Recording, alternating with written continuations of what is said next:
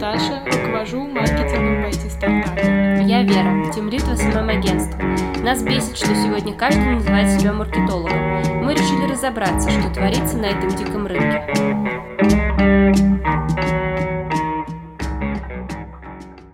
Я вот недавно была на педикюре, и там они же спрашивают постоянно, а кем вы работаете, а кто вы там вообще по жизни.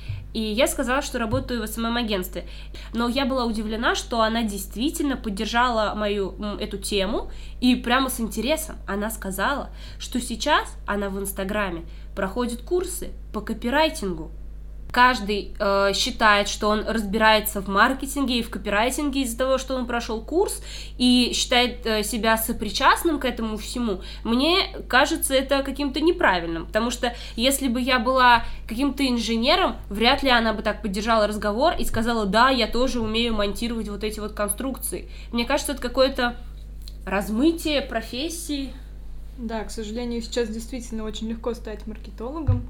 Недавно искала а, копирайтера для своего проекта и разместила объявление на Headhunter. За несколько дней откликнулось около 800 человек. Большинство из них а, не имели никакого образования профильного, может быть, какое-то имели. А, не было у них какого-то сильного портфолио, которое бы зацепило. И не было никакого, наверное, понимания самого смысла работы. Большинство копирайтеров, которые заканчивают двухнедельные курсы, работают э, ради килознаков, ради того, чтобы за 800 рублей написать три статьи. И все эти объявления о том, что мы вас научим маркетингу за три недели, э, скорее всего, работают плохо не только в сторону рынка труда и тех э, маркетологов других, которые много лет посвятили обучению и работе, но и создает трудности для работодателя. Как работодатель мне очень сложно кого-то найти, кто реально бы э, смог выполнить задачу. А ты искала профильного копирайтера или вообще копирайтера? А, да, я искала профильного копирайтера, у которого есть хоть какой-то опыт работы с животными, так как у меня проект связан с собаками. А вот эти люди, которые не умели писать, они хотя бы что-то знали о животных? А, большинство из них а, нет, там причем а, некоторые пытались проявить креатив. И если ты не умеешь работать с креативом, не знаешь какие-то там техники, которые а, большинство моих коллег знают, а, ты очень нелепо выглядишь. Например, один мужчина написал, что возможно, в прошлой жизни он был собакой, и поэтому он может писать тексты про собак. Конечно же, я не пригласила его на собеседование. Кандидаты попали на инфобизнесменов, которые сами не умеют писать, не умеют э, работать правильно с текстом, а могут только составить продукт по копирайтингу, курс, продать его и так далее. У меня есть знакомый, бывший одноклассник, который занимается продажей курсов по трафику, хотя он сам не запускал никакие рекламные кампании, ну, если только попробовав, он только смог стать перед камерой, записать некоторые советы, видео, которые прочитал у других э, специалистов, если это действительно были специалисты, и продавал эти записи за деньги. Сам он себя называл инфо-цыганом. И хорошо у него продавалось? Ну, за первый месяц работы он заработал 90 тысяч рублей, потом все пошло на спад. Я сталкивалась с тем, что некоторые люди считают, что они умеют писать тексты хотя бы потому, что в школе они писали сочинения. И потому что, например, написать вообще хоть какой-нибудь текст может каждый. Ну, О, я, кстати, хотела как-то написать пост себе в Инстаграм про то, что копирайтер не должен хорошо сдавать ЕГЭ, потому что я помню это еще из школы, когда мы готовились к сочинению, э, у нас были клише, э, типа многих да, людей да, да. волнует эта проблема. Я помню, что нас даже просили учить их наизусть. И судя по тестовым заданиям от копирайтеров, которые я тоже иногда вижу и проверяю, многие эти клише выучили очень хорошо. И они присылают текст, э, эта проблема существует очень актуально. И там заголовок типа «Неземная красота». Ну вот реально, люди, люди такое присылают, и они считают, что это нормально. Вообще, я думаю, что для того, чтобы стать копирайтером или вообще маркетологом, здесь должен быть очень большой бэкграунд, не только профессиональный. Должно быть экспертиза во многих сферах. И, кстати, наш первый выпуск мы хотели посвятить книгам и, в частности, поговорить о том, что стоит читать маркетологу. Вот, Виталий, ты регулярно пишешь рецензии об этом у себя на странице. Что, какие конкретные книги ты бы посоветовал почитать тому, кто хочет разбираться в маркетинге? Я бы в первую очередь посоветовал прочитать всем труд э, Джека Траута про позиционирование. В этой книге просто монументально объясняется, объясняются все законы рынка, как какие-то бренды мы запоминаем, как каким-то у нас э, начинается, так сказать, влечение, какие выживают э, компании, какие продукты умирают. Маркетологи стараются сделать какую-то рекламную кампанию, которые похожи просто на конкурентов, но конкуренты они другие, твой продукт другой. Я бы начал именно изучение маркетинга с этой книги про позиционирование Джека Траута и Эл Райса. А что бы вы посоветовали? Я бы посоветовала сначала разобраться в той сфере, в которой вы продвигаете продукт. Если это медицина, то лучше, наверное, понять, из чего вообще состоит рынок медицинских услуг, допустим. Я не советую сразу человеку, который не разбирается в маркетинге, хвататься за Котлера или других э, мастодонтов этого рынка, потому что многие люди, читая теоретические книги, не могут их у себя в голове как-то уместить и потом применить. Сначала, мне кажется, надо наработать хоть какой-то опыт, хоть какие-то ошибки, чтобы потом ты читал теорию и понимал, вот зачем оно сделано. Потому что все теоретические книги, они же созданы практиками, которые изначально что-то делали, у них что-то получалось или не получалось, и потом они это описали. И нужно очень четко понимать, когда какие конкретные знания тебе нужны. С чего начать, если я хочу вообще быть универсальным маркетологом и продвигать все, а не только, например, медицину, как ты сказала?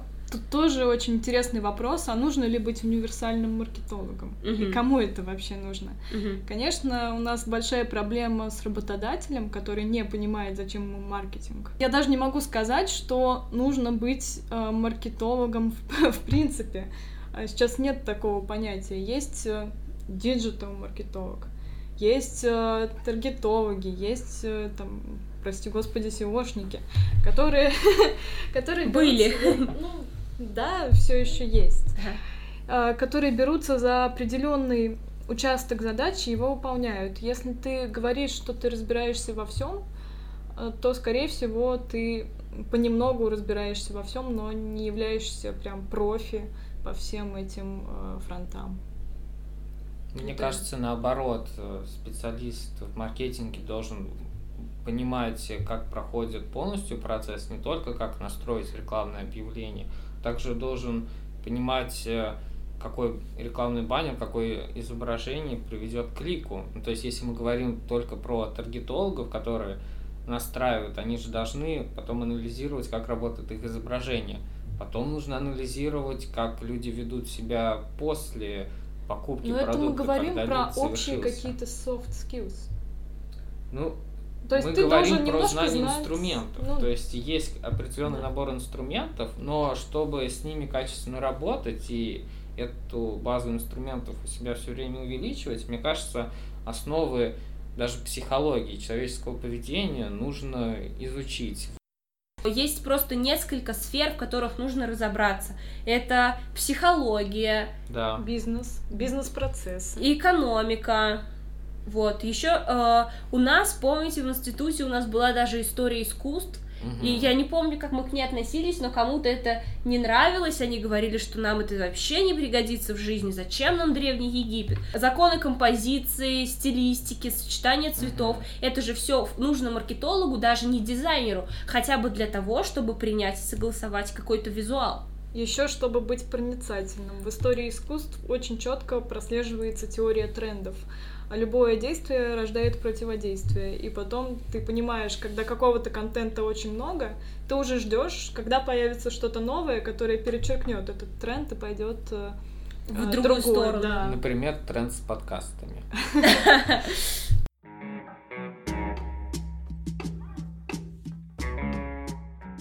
еще я помню, что мы учили логику, и я помню, как меня напрягала эта логика на самом деле. Но сейчас, особенно при взаимодействии с заказчиками, я понимаю, что логика это для маркетолога был один из ценных предметов. Э, хорошо продаются книги типа «Пошаговое руководство», угу. «Путь с нуля», «Маркетинг от А до Я». Какой вообще должен быть первый шаг? Вот как вы считаете? Пять лет назад можно было бы прос... э, рекомендовать э, вот того же Котлера – у него есть э, книжка «Маркетинг от А до Я». Там четко по каждому главному термину, что такое бренд, что такое цена и так далее, что такое спрос. А сейчас, в 2019 году, когда ко мне обращаются с таким советом, мне приходится уточнять. Запросом, а, наверное. Да, ну, не то, что с запросом, просто действительно много, много знакомых э, хотят освежить что-то в памяти, либо начать свой путь в этой сфере, приходится уточнять у людей, а в какой компании ты будешь работать, будет ли это интернет или ритейл, какие у тебя будут инструменты, какой бюджет. Сейчас всего очень много, и действительно Виталий, ты не хочешь сделать свой сервис по подборке человеку книг по маркетингу из его индивидуальных особенностей? Потому что из того, что ты сейчас сказал, мне показалось, что к себе можно обратиться вообще с любым запросом, что я собираюсь продвигать арматуру на заводе Digital. Какую конкретную книгу, Виталий, вы бы мне посоветовали? Мне кажется, у тебя есть ответ на этот вопрос.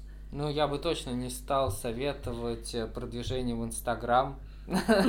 Администратор Инстаграм еще. Да, Вообще, мне кажется, если ты хочешь начать карьеру в маркетинге, можно пойти в какую-то корпорацию или просто крупную компанию и устроиться на стажировку.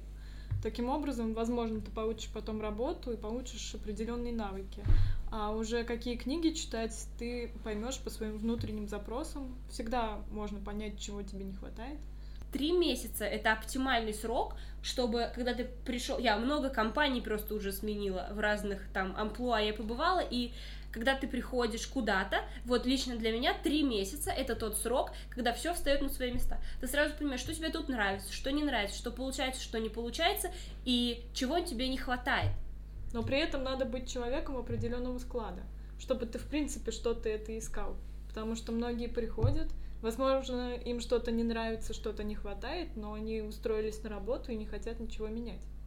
Кстати, мы отбирали, недавно отбирали стажеров, и мы смотрели их как раз по такому принципу, вот по soft skills, чтобы у них, во-первых, хорошо была выстроена логика, во-вторых, коммуникация, а в-третьих, чтобы они хотели во всем этом разобраться. Потому что иногда, даже когда приходят люди, у которых есть уже какой-то опыт в маркетинге, как они говорят, но э, сложно понять, чего они вообще хотят от жизни, и они не могут даже по логике э, дать ответы на какие-то такие задачки, которые мы им даем, типа, а что сказать разозленному клиенту, то значит, скорее всего, у нас с ними ничего не получится.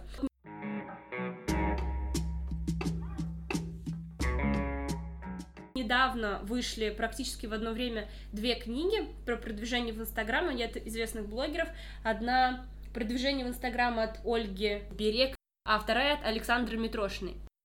Книги, которую, собственно, написала Ольга, я сегодня ее листала, конечно же, я не стала ее читать, и там первый шаг, ну, я так понимаю, для а, у нее персональный бренд в Инстаграм для того человека, который с нуля под руководством опытного гуру хочет построить свой личный бренд. Для него первым шагом было это загрузить аватарку, добавить описание профиля, определение, что такое контент, что такое пост, что такое директ, и вот это вот все. И дальше все в таком же уровне. Дальше марафон. Марафоны поднимают активность. Чтобы провести марафон, э, короче, проведите марафон. И вот такие, в общем-то, прям азы-азы.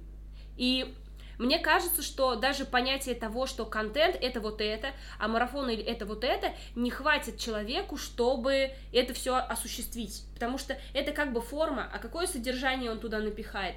А, аватарку с подсолнухами, тексты с кучей смайликов, или как это вообще будет выглядеть в конце? В плане персонального бренда, мне кажется, до сих пор актуальна книга а, Ники Зебры. Да, тоже хотела про нее сказать. Хотя она, кажется, вышла год четыре назад. Ты, а 14 или 13 года Даже эта больше. книга больше. Да, но там как раз эм, акцент не на аватарку, хотя это тоже там есть, хорошие фотографии залог а, вашего успешного успеха. Успешного успеха, да. А, но там больше про содержание и наполнение. А зачем тебе это надо? А что ты сможешь сделать? Что ты именно доносишь своей аудитории? Там еще есть типы личных брендов. Эксперт, что-то бизнесмен. Она даже, по-моему, а, именно разбила, что делать бизнесмен для личного бренда, что делать... Э, Специалисту, например, парикмахеру и так далее. Вообще, мне кажется, писать такие книги, книга это же долгий процесс ее производства. И вот ты напишешь, что загружаешь аватарку в левом верхнем углу.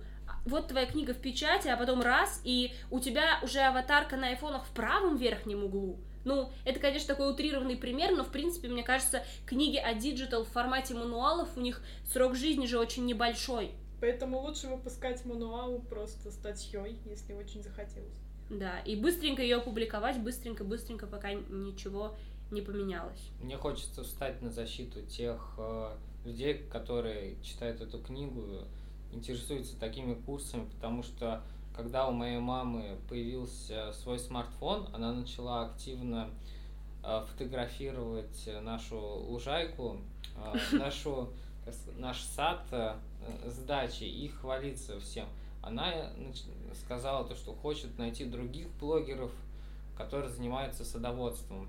И она не знала, как это сделать. Ну так она же не строила свой персональный бренд, а книга про это. Тогда ну, это Инстаграм для чайников. Сказать, я хочу сказать то, что многие люди, которые, ну, уже привыкли к другим медиа, к другим источникам информации, к журналам, газетам, к телевидению, к радио, Инстаграм для них что-то непонятное. И даже вот как э, загрузить аватарку, как описать э, себя, для них это тоже вау. Для них это что-то новое. Возможно, автор этой, автор этой книги как раз понял то, что вот очень много людей, которые зеленые, но хотят улучшить э, свое интернет-присутствие. Она молодец.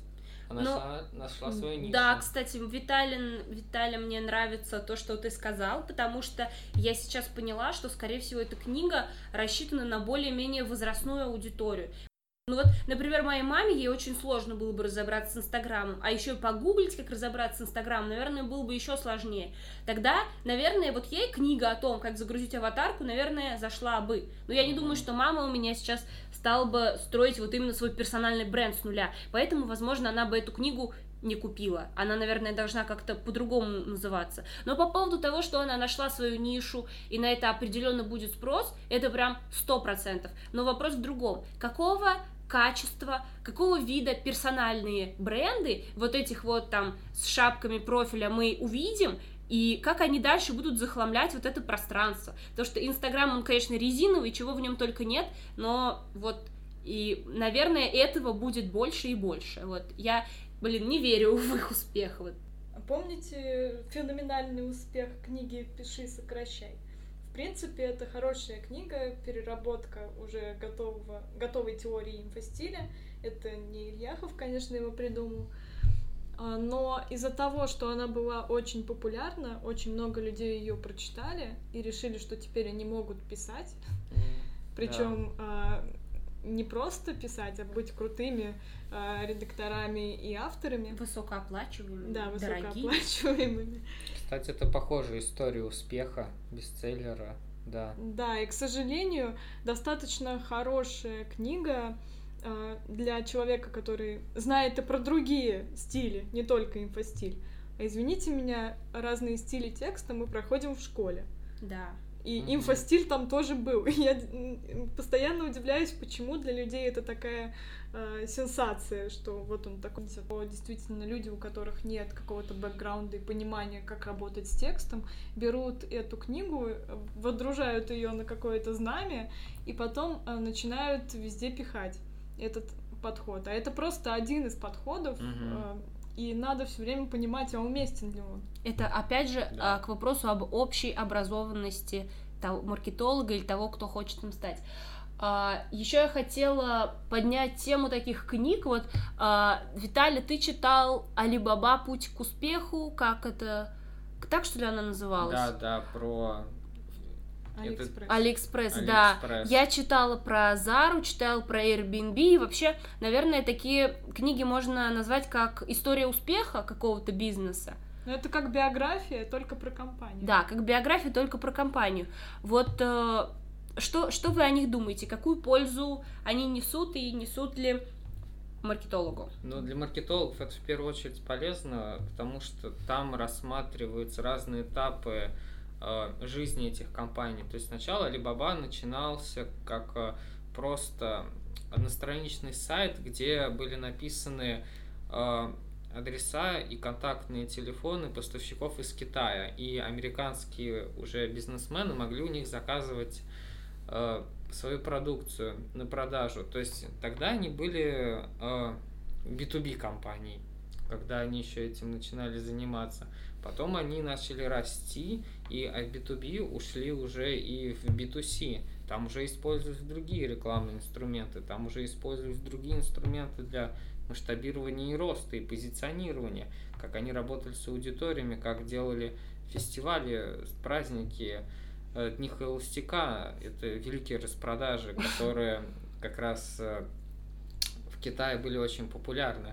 Я считаю, такие книжки нужно Как читать. кейсы, как Как примеры. кейсы, да, и как примеры того, вот э, как э, компании меняются, как меняется их э, коммуникация с клиентом, подходы в зависимости от масштаба и направления деятельности. Кстати, мне кажется, тому, кто, наверное, переводил книгу Зара, или, может быть, самому автору книги Зара, э, неплохо было бы прочитать «Пиши, сокращай», потому что я эту книгу читала очень с трудом, там столько воды, и там журналист, э, журналистка, которая пишет про то, как она встречалась и разговаривала с этим э, создателем компании, который никогда не дает интервью, и там очень много описаний того, как она ждала его в холле гостиницы, как он пригласил ее на ланч, и все время было такое ощущение, как будто этот автор понтуется, что вообще-то Артега пригласил ее на ланч, а с другими журналистами он вообще не общался. И это очень сильно отвлекает от сути того, что я хочу узнать. Я не хочу узнать,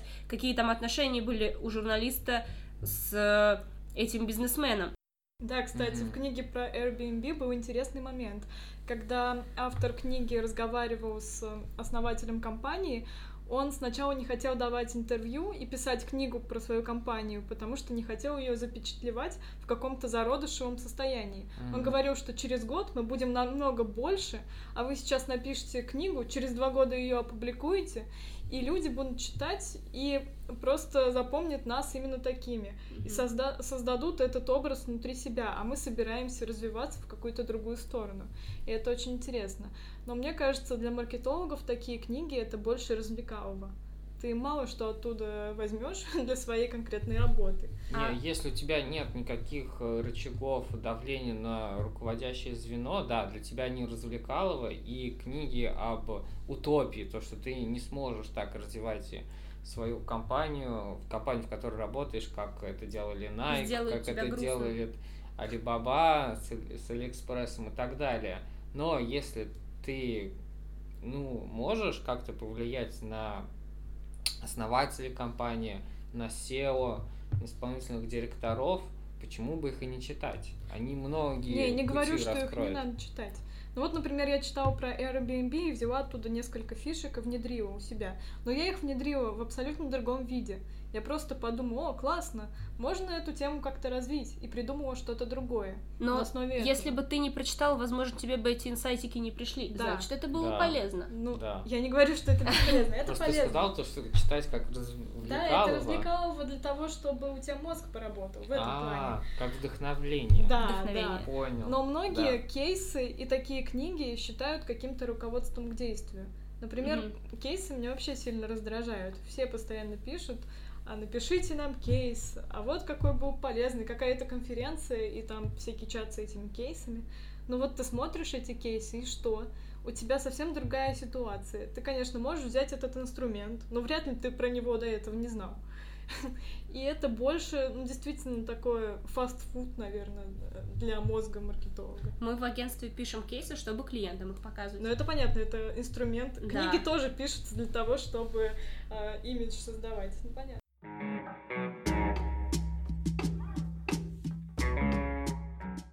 Хотели порекомендовать что-то начинающим маркетологам, исключая инструкции маркетинг от А до Я и загрузить свою аватарку в Инстаграм. Вот, кстати, я сейчас читаю книгу про кайдзен, про японский менеджмент компаний. Мне это актуально, потому что я сейчас э, стала управлять командой. И вот как раз в этой книге есть такие приемы менеджмента, которые, ну, мне кажется, полезно было бы в своей деятельности внедрить. Думаю, я тоже прочитаю эту книгу.